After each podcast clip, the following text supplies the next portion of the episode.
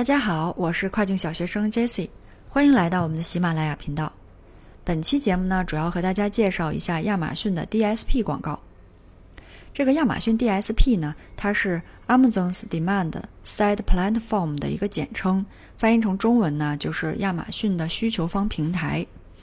那么，作为 DSP 的广告主，是可以使用程序化的广告，依据数据来决定是否购买亚马逊上各个关联付费流量。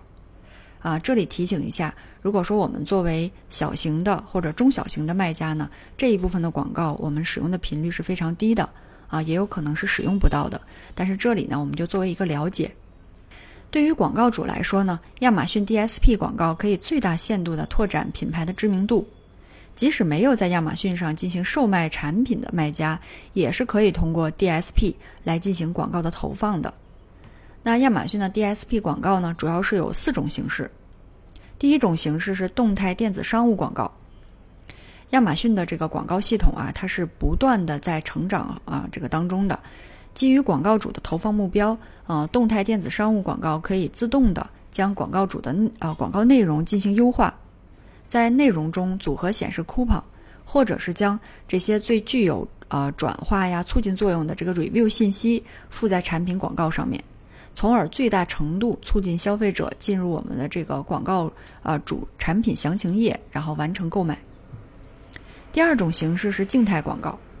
静态广告一般是展现在产品详情页上面，或者是亚马逊店铺前台入口，消费者登录亚马逊的着陆页，一般都会有这种 Shop Now 啊啊这种让消费者立即采取这个购买行动的这种字眼的文案。第三种形式是通过 DSP 投放的视频广告。DSP 的视频广告可以投放在例如像啊亚马逊平台相关的一切流媒体资源，比如说像 Amazon Live 这个直播平台等等，可以链接产品页到亚马逊上商家的产品页或者是卖家的第三方网站。最后一种形式是 OTT 广告，啊就是 Over the Top Videos Advertise。这个 OTT 广告是可以将产品广告展现在，例如像亚马逊的电视棒 Fire TV 上面，覆盖呢上百万的人群。但是呢，这种类型的广告是没有办法点击的。除了以上的四种形式以外，目前我们还有几点需要了解。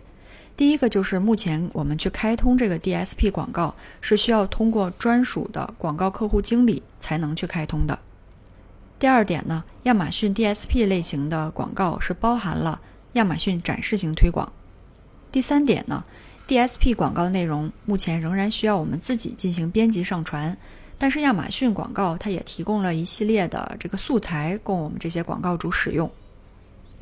好了，以上呢就是关于亚马逊 DSP 广告的一个简单的介绍啊。如果你还有其他的相关问题呢，也欢迎给我留言。感谢大家的收听，我们下期再见。